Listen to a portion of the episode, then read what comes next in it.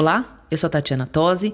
Seja bem-vinda à última aula do segundo módulo do podcast Como Ser Mãe na Era Digital. O tema da aula de hoje é inteligência emocional. Nesta aula, nós vamos explicar o que é, por que é importante e vamos falar dos cinco pilares para desenvolver a inteligência emocional nas crianças e nos adolescentes.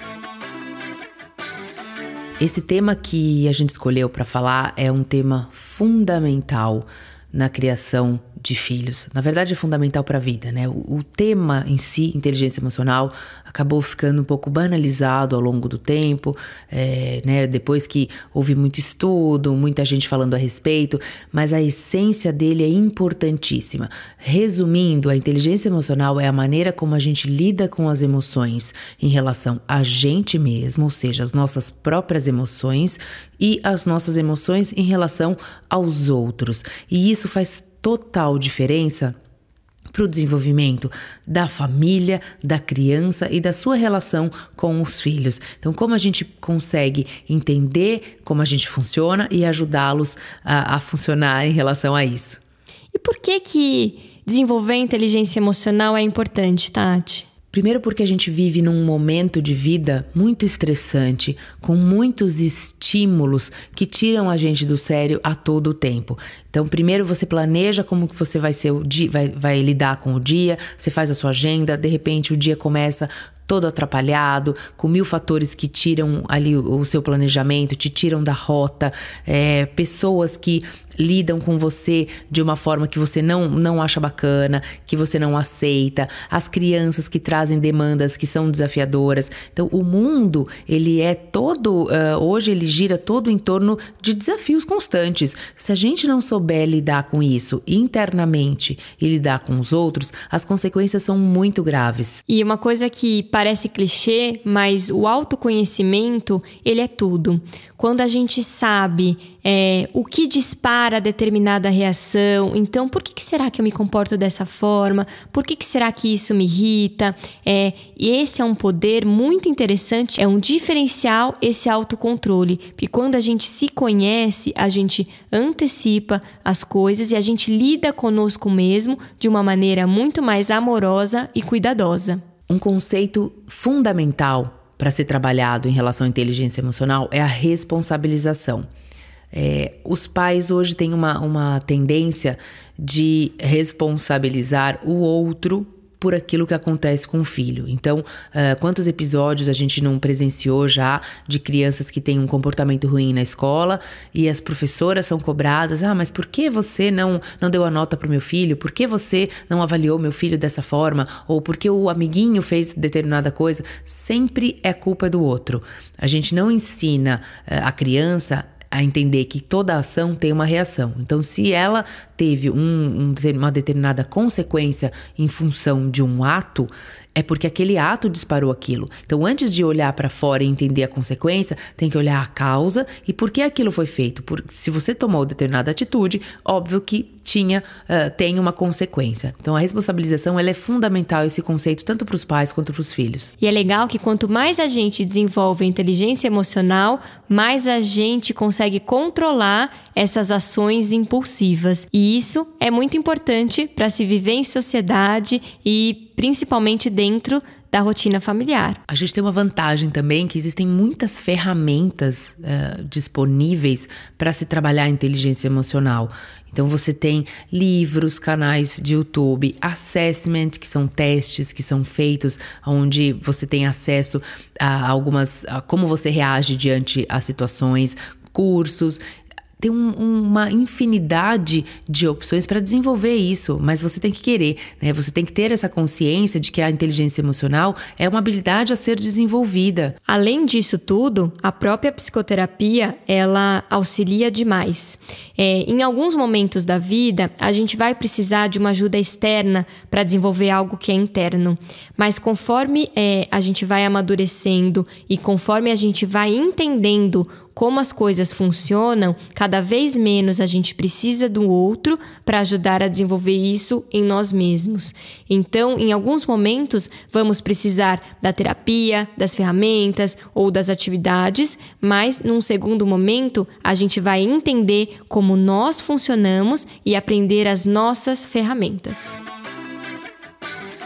Vamos destacar aqui, Bárbara, cinco pilares para serem desenvolvidos nas crianças que são uh, essenciais para que elas convivam mais tranquilamente com as situações uh, adversas da vida, com as adversidades da vida e com as situações desafiadoras.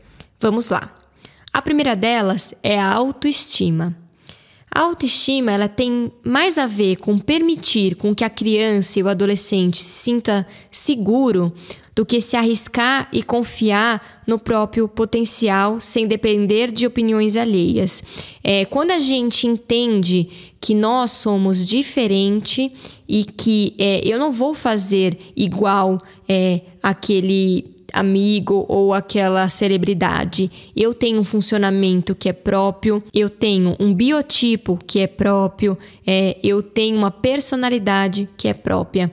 A autoestima ela é fundamental para que a gente possa se relacionar com o mundo de uma maneira mais saudável. É uma forma de ensinar as crianças a olharem para si e valorizarem as suas qualidades, não baseada na opinião externa. Uma forma da gente ter um termômetro se a criança ou adolescente está com uma baixa autoestima é o excesso de comparação externa que essa criança tem apresentado. Então, se ela toda hora diz: Mas mamãe, meu amigo faz melhor do que isso. Mãe, o fulano, ele, ele é mais inteligente. Olha, eu tirei X nota na minha prova, mas o meu amigo tirou Y. Quando a gente compara externamente, a gente está tendo uma referência de algo de fora que não tem nada a ver conosco. A gente precisa ensinar as crianças e os adolescentes a fazer o processo de comparação interna. O que isso significa? Por exemplo, você pode ajudar aquela criança que está tendo dificuldade em aprender matemática a dizer assim para ela: Filho, você lembra como foi difícil para você aprender a andar de bicicleta sem rodinha? E hoje para você é muito fácil? Isso que é um desafio para você hoje, daqui a pouco vai ficar fácil, mas você precisa praticar, você precisa treinar e precisa entender que tem um processo que as coisas não seguem muitas vezes o ritmo que a gente deseja. Esse processo de ajudar a criança e o adolescente a entender o funcionamento da própria história ajuda muito no desenvolvimento da autoestima. Já pegando o gancho nisso que você falou, que entra na sequência, é a questão, a questão da resiliência, que é exatamente isso. Está relacionada à capacidade de lidar com os problemas e superar os obstáculos. Com essa questão de que a criança ela não é tolerante à frustração, é muito fácil desistir das coisas, né? E é muito fácil se irritar e não saber como lidar com aquela situação e querer desistir. Então, a resiliência é um outro ponto fundamental que tem que ser desenvolvido. É uma habilidade que é possível desenvolver nas pessoas, tanto em você como mãe, como uh, no seu filho, uh, justamente para isso, para evitar que, que qualquer desafio uh, seja, ah, eu vou desistir tudo, de tudo, eu vou abrir mão, e não, e não insista e não tente até o final para conseguir as coisas. E tem tudo a ver com a aula anterior que a gente falou sobre dificuldade de lidar com frustração. Quando a gente também aprende a lidar com as frustrações, a gente desenvolve a resiliência. O terceiro pilar que a gente pode desenvolver é a brincadeira. Esse é o mais legal. Pois é. é quando uma angústia na verdade, quando uma criança e um adolescente ele apresenta uma angústia é, ou um receio, é, eles não conseguem expressar isso de uma maneira é, adequada e em palavras. E quando a gente brinca, a gente mostra de forma espontânea esse comportamento. Eu, como psicóloga infantil e familiar, eu trabalho muito essa questão do brincar. Tanto com as crianças quanto com os adolescentes. Por quê? É uma forma e uma técnica da gente se aproximar de uma maneira mais leve daquele conteúdo que está dolorido. Então, você pode sim usar essa mesma técnica em casa. Brinque com seu filho e observe como que aquele super-herói está falando, o que, que ele tá, como é que ele está se comportando, qual é o tipo de brincadeira, porque ali na brincadeira a gente traz é, as nossas angústias, os nossos medos e as nossas dificuldades e a gente pode trabalhar e dar ferramentas. É, muitas vezes a gente faz isso na terapia, então quando aparece um tema, na própria brincadeira eu já vou oferecendo ferramentas. Então, por exemplo, uma criança tá brincando, ai, ela tá chorando porque um amiguinho não quer brincar com ela. Ela tá ali brincando é, e dizendo, e eu vou, e aí eu vou trazendo ferramentas para ela. Ah, é? E o que, que você acha que ela poderia fazer de diferente? Ou então, e como que ela tá se sentindo? É, conta um pouquinho. E aí a gente vai brincando e eu vou oferecendo novidades e ferramentas. É uma é um pilar muito importante que ajuda muito a desenvolver a inteligência emocional. Outro pilar são os vínculos afetivos e efetivos.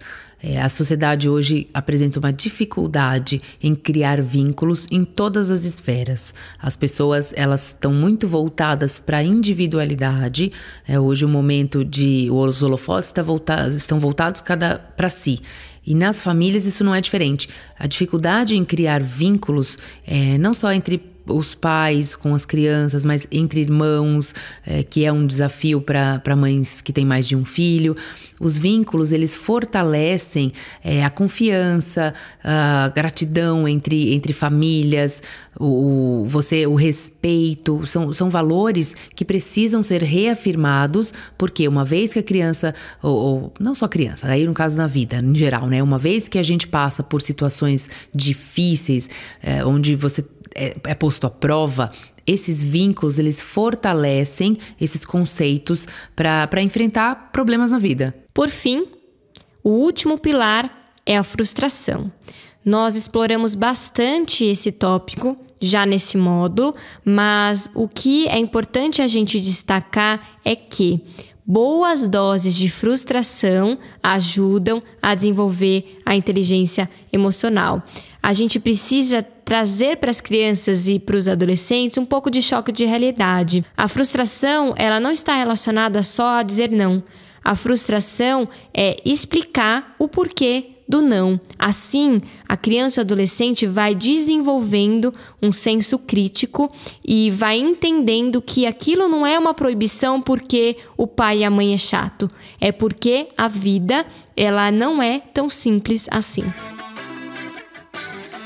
Mas, Tati, quais são as consequências positivas de se desenvolver inteligência emocional? Existem várias consequências positivas, mas as mais significativas são que as crianças elas se tornam mais autoconfiantes, seguras, calmas, mais tolerantes e menos agressivas. No fundo, quando a gente consegue desenvolver isso nas crianças, isso é um presente para a vida delas, não só na, fa na, na fase da infância, como na adolescência e mesmo na vida adulta. A gente vê as consequências uh, no mercado de trabalho hoje, né, com essa geração, Bárbara pode falar melhor disso, a questão de como esses novos profissionais estão sendo inseridos e o que eles trazem, que bagagem é essa que esses, uh, não vou já, já não são mais adolescentes, mas esses adultos jovens, né? Como é que eles entram no mercado de trabalho hoje em dia? É, o que acaba acontecendo é que eles são selecionados pelo currículo, então eles têm cognitivamente muito potencial, mas eles são demitidos pela falta de inteligência emocional. O que significa? É, às vezes o, o superior, o chefe ou o gerente chamou atenção e ele simplesmente não sabe tolerar. É, tem muitos adolescentes que, jovens adultos, né, que estão saindo da adolescência e iniciando nesse, nesse processo de estágio, que me fala, eu pedi demissão porque é, eu fui injustiçado, é, é, o meu chefe, ele me tratou mal, e isso não pode acontecer. E isso falta inteligência emocional, porque quantas vezes na vida nós seremos injustiçados? E não é por isso que nós vamos simplesmente desistir. A gente precisa ensinar a inteligência emocional para que eles saibam modular e principalmente lidar de uma maneira mais inteligente com essas situações que exigem deles emocionalmente. Outra coisa importante da gente destacar é que o mercado de trabalho ele tem passado por profundas transformações e ainda vai passar por outras e os grandes a inteligência artificial ela vai conseguir reproduzir quase tudo que um ser humano faz, exceto as emoções. Então, as habilidades que vão ser exigidas daqui para frente no mercado de trabalho, que vão diferenciar os profissionais, é exatamente ligado às emoções e à capacidade de lidar com esses recursos porque é, a inteligência artificial cobre tudo, né? A tecnologia ela avança de uma forma exponencial, ela traz soluções cada vez mais é, eficientes para o mercado de trabalho, porém lidar com seres humanos realmente só outros seres humanos é que sabem fazer. Fazendo uma revisão dos exercícios que foram propostos nesse módulo, então primeiro você passou pelos listar os desafios de ser mãe na era digital e quais ações que você pode fazer para cada desafio. Identificou o comportamento dos seus pais e que você replica e o como os seus filhos replicam os seus comportamentos. Você listou os cinco valores que você não abre mão de transmitir para os seus filhos e aprendeu a lidar com as birras, fazendo uma pausa positiva e agindo racionalmente diante de um acontecimento. Chegamos ao final da última aula do módulo 2 do POU de curso como ser mãe na era digital. E para finalizar a aula, nós gostaríamos de deixar um exercício para você. A ideia é que você reflita sobre como você reage sob pressão. É, você vai responder algumas perguntas com toda a honestidade e tranquilidade possível, sem se cobrar e sem se julgar. Lembra do primeiro módulo, né? É, todos os sentimentos são válidos e devem ser acolhidos. Vamos lá. Quais são as situações que mais te estressam em relação aos seus filhos ou família no dia a dia? Como você reage perante ao estresse? Você se arrepende depois? Como seu corpo reage no momento da situação estressante? O que você faz para se acalmar? Com essas respostas, você vai conseguir fazer um mapa de como você está lidando com as emoções e como está o processo de desenvolvimento de inteligência emocional. Espero que você tenha gostado do módulo. Conecte-se com a gente através das redes sociais, arroba Escola da Mãe Moderna. Envie suas dúvidas, sugestões e comentários. Até a próxima aula.